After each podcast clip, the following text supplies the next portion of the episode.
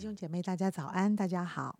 啊，今天我们要进行到了约伯记的第三十四章。啊，我要从第一节到第九节读给大家。以利户说：“你们有智慧的人，请听我的话；你们有知识的人，请侧耳而听。耳朵辨啊，辨别话语，正如舌头品尝食物。那么是非由我们自己判断，善恶由我们自己决定。”约伯说他自己正直，而是神剥夺了他申辩的机会。他问我怎能撒谎，承认自己有错呢？我无辜，但我受了致命的伤害。你们见过像约伯这样的人吗？他根本不尊敬神，他喜欢与邪恶人来往，他跟坏人结伙。他说：“顺从神的旨意对人有什么好处呢？”今天我是用简明圣经来跟大家分享。谢谢杨姐啊，弟兄姐妹早安。那个杨姐刚才呃为我们所读的这九节经文啊，是用现代中文译本哈。那我要分享的部分仍然是用我们习惯的和合本。那三十四章呢，实际上它是接续三十二章，所以呢是从三十二章一直到三十七章，它是一个单元，是以利户对约伯的一个规劝。如果我们细细的去读它，多读个一两遍哦，仿佛会有一种感觉哈，就会发现以利户他其实还蛮能讲的，呃，他也蛮会讲的哈，而且他讲的有根有据哦，啊，他所讲的根据就是根据约伯他说过的话，所以呢，以利户他是以约伯说过的话成为他要来规劝约伯的一个基础，他用约伯说过的话来包装，要来传递他对约伯的一个辅导。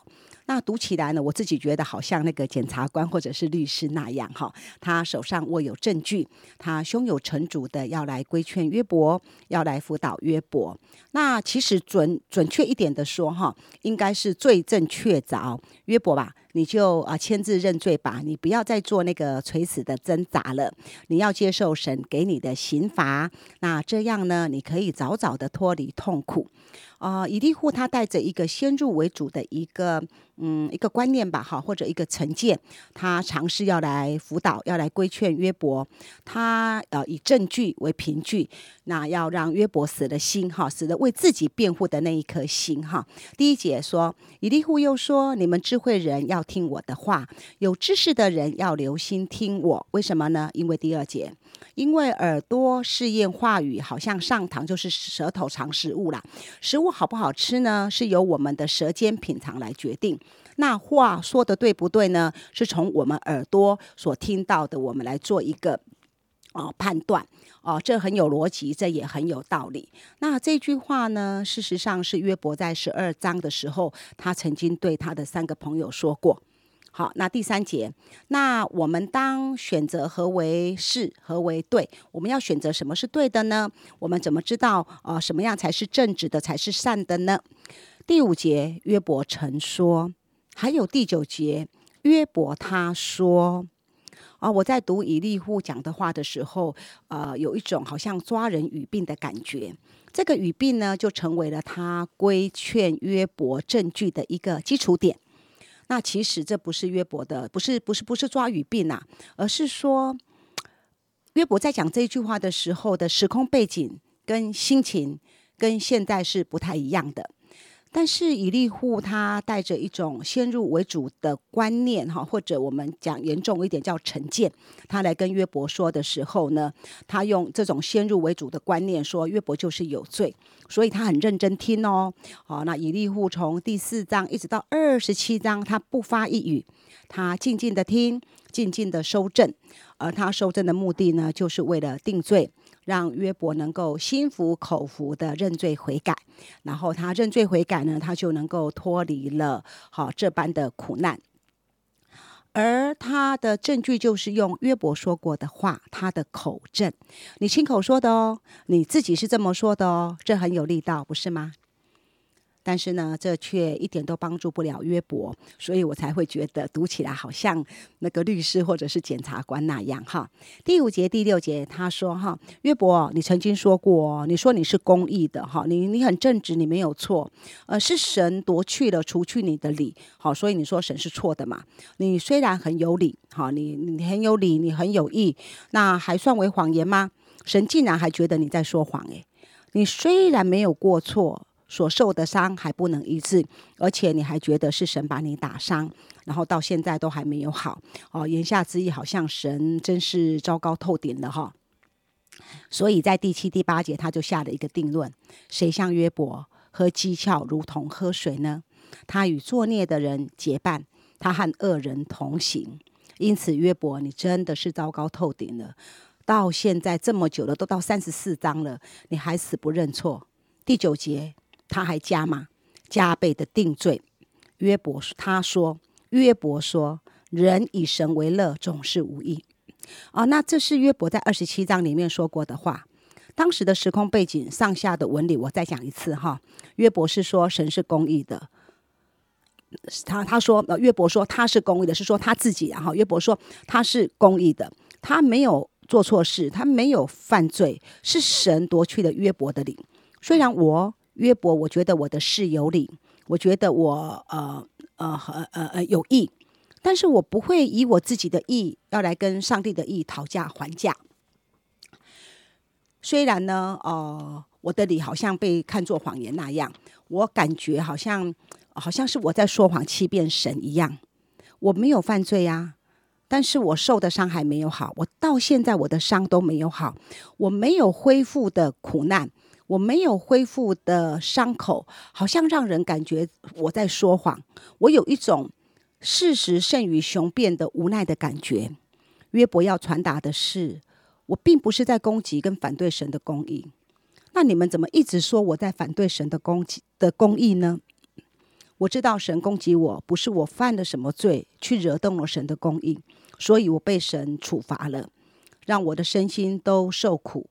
然后让我很难受，但是我又百口莫辩。不是的，我知道另有原因，但我不知道是什么原因，我也不知道是怎么一回事。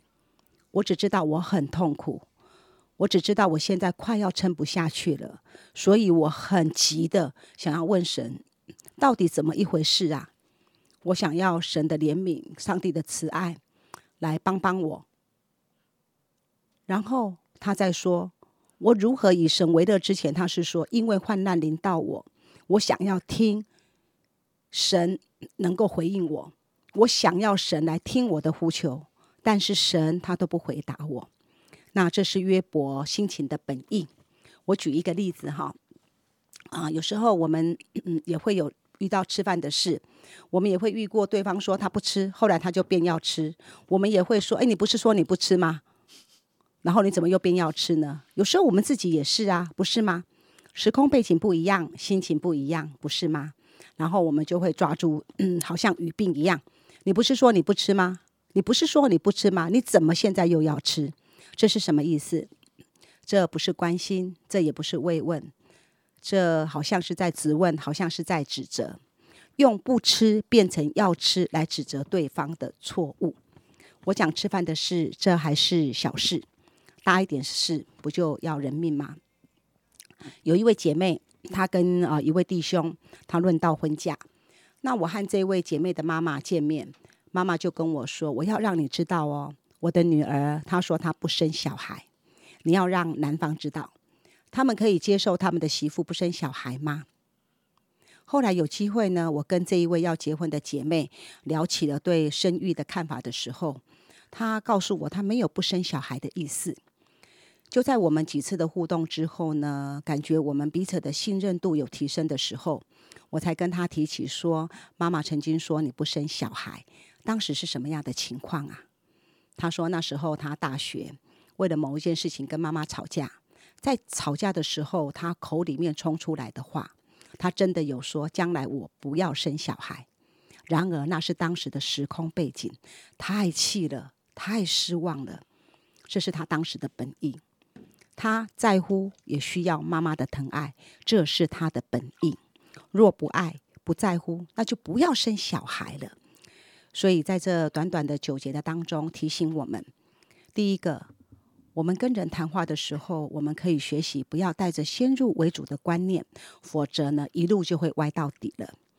第二个，我们在关心人的时候，我们也尝试的去听听他里面的感受，而不是只有听到他嘴巴上说出来的话，单单用他的话来跟他争论的话，那这也是呃歪楼一件，死路一条。嗯谢谢玉玲姐，呃，玉玲姐今天的分享啊、让我有几个方向的理解啊、就好像圣经说，耳朵辨别话语，好像舌头品尝食物。那么你听见了什么？你吃到了什么？好像是呃自己在判断，自己在判断。好，有善恶由自己来决定。这句话，哎，就让我有些的思想，就是说，当我们在听的时候，呃。我我们知道这个呃，以利户是非常的认真听哦。刚才玉玲姐有说，哇，他其实非常认真听见约伯在讲的每一字每一句，他真的有那个认真听。但是认真听的那个动机是什么？那个态度是什么？心态是什么？这好像就是一个很大的关键。这个关键在于他听见约伯所说的错误在哪里。不合神的心意的地方在哪里？